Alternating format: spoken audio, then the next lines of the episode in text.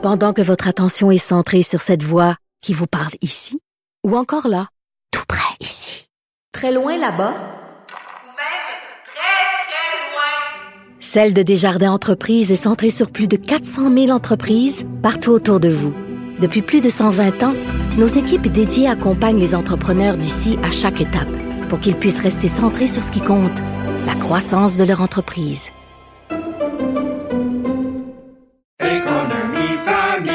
Ici Ricardo. et Émilie, marchand d'IGA. On a envie de vous inspirer à bien manger. À moins de 5 la portion. Suffit de repérer les produits valeurs sûres et de les cuisiner avec une de nos recettes. Les valeurs sûres, c'est bien pensé, hein? Bien sûr! Détails sur IGA.net. Mario Dumont. Il analyse l'actualité et sépare les faits des rumeurs. Il n'a qu'une seule parole, celle que vous entendez. Cube Radio. On vous parle maintenant de cette décision, cette annonce ce matin euh, du euh, gouvernement du Québec, du ministre Lionel Carman, euh, d'élargir l'accès au traitement d'infertilité, euh, de, de- au crédit d'impôt remboursable pour le traitement de l'infertilité. Céline Brown est présidente de l'Association Infertilité euh, Québec. Bonjour, Madame Brown. Bonsoir. Qu'est-ce que... D'abord, d'abord expliquez-nous de quelle façon ces changements là, viennent euh, intervenir aujourd'hui. là. Écoutez, pour nous, euh, c'est une belle journée. Non seulement à partir du 15 novembre, un cycle de fécondation in vitro sera euh, couvert par notre gouvernement, mais en plus, le crédit d'impôt va être élargi aux personnes qui étaient auparavant bloquées par le crédit d'impôt. Là, vous parlez des femmes qui ont 40 ans et plus. Exactement. Puis euh, des couples qui euh, étaient des, des familles reconstituées, des, euh, des gens qui avaient passé une vasectomie ou autre. là. Donc, ça va leur permettre de pouvoir euh, réapprocher la fécondation in vitro. OK. C'est des demandes que vous que vous aviez faites? Ben, pas en intégralité, mais nous sommes très, très heureux aujourd'hui de ce qui est arrivé parce qu'il fallait faire des demandes modérées. On est très conscient que euh, ce que le gouvernement fait aujourd'hui, c'est une très grande avancée pour le Québec, puis le, futur de Québec, puis les futurs parents à en devenir. Ouais.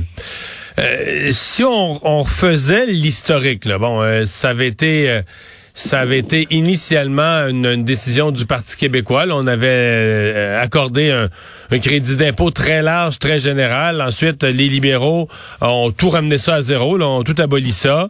Euh, là, on a l'impression que c'est remis en place avec peut-être un peu plus de prudence, par morceaux. Euh, euh, Donnez-nous un peu le, le- portrait. Est-ce que est-ce qu'on est revenu à quelque chose qui était aussi généreux que ce qui était initialement offert? Non, pas du tout. Non. Auparavant, là, c'était vraiment, comme je vous dirais, en tant que personne infertile qui a, per- qui a, qui a reçu le, le, le- la gratuité auparavant, on avait vraiment comme un très, très grand bar ouvert avant. C'est ça, parce que c'était la gratuité. Les services étaient remboursés tout simplement par la RAMQ, là, hein? Euh, Exactement. Puis c'était vraiment très très large au niveau des remboursements.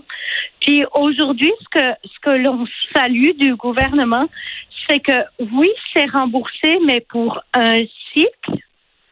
Puis en plus, on, on a la possibilité d'aller chercher un crédit d'impôt à côté qui permet pour les personnes qui sont pas dans les critères d'obtenir la gratuité d'avoir une couverture de la fécondation in vitro par un crédit d'impôt. Mais donc, dans l'ensemble, vous dites c'est une, euh, c'est une avancée qui est, qui est quand même euh, appréciée.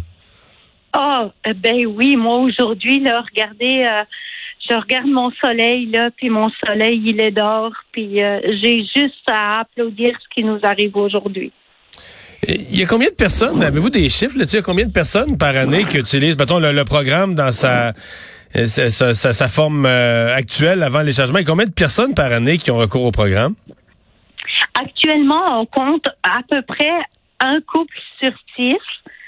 Ça évolue avec le temps. Puis moi, je vous parle de ça, euh, je parle des chiffres encore de 2015. Et ça évolue gentiment, pas vite, vers un couple sur cinq, un couple sur quatre, parce que l'infertilité provient de bien des facteurs environnementaux, bien des facteurs de société aussi également. Mhm. Donc, c'est ça touche beaucoup de monde, là.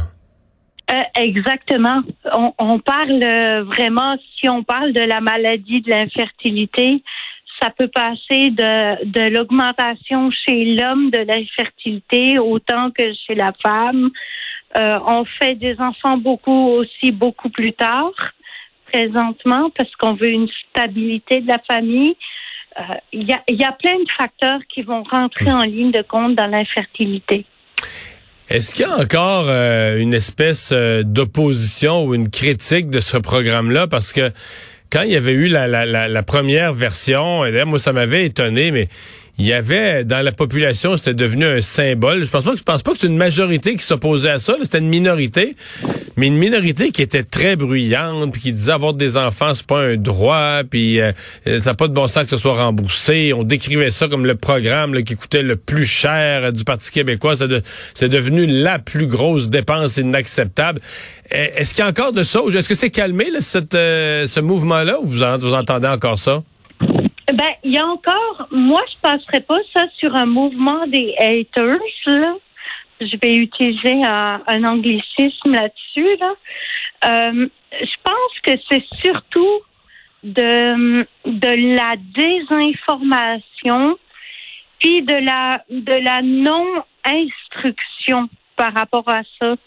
Parce qu'aujourd'hui, au jour d'aujourd'hui, on pourrait parler de, tout ce qui est euh, maladie sexuellement transmissible qui rendent à l'infertilité.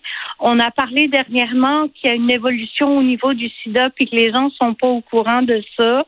Donc, pour moi, là, je pense qu'il y a beaucoup de désinformation et du manque d'instruction auprès de nos jeunes par rapport à l'infertilité. C'est à ça que vous attribuez les, les commentaires et les réactions.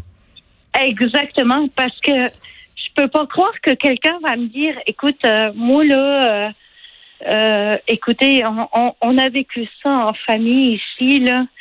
Euh, ben écoute, euh, là Céline, euh, je vais te montrer comment est-ce qu'on fait des enfants, puis on, on verra ensuite là.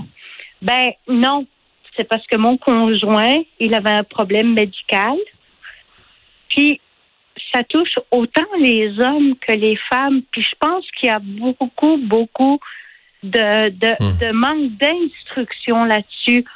Et ça reste quand même, l'infertilité reste un tabou chez l'homme parce que à quelque part, on dit Hey, écoute, là, t'es infertile, mon grand, mais euh, ça veut dire que t'es impuissant. On n'est pas là, là. On n'est pas du tout là. Et- Donc, euh, donc je, je, je, vous, euh, je vous comprends bien, euh, mais tant mieux si ça s'est quand même un peu, euh, un peu calmé. Céline Brown, merci d'avoir été avec nous, présidente de l'Association Infertilité Québec.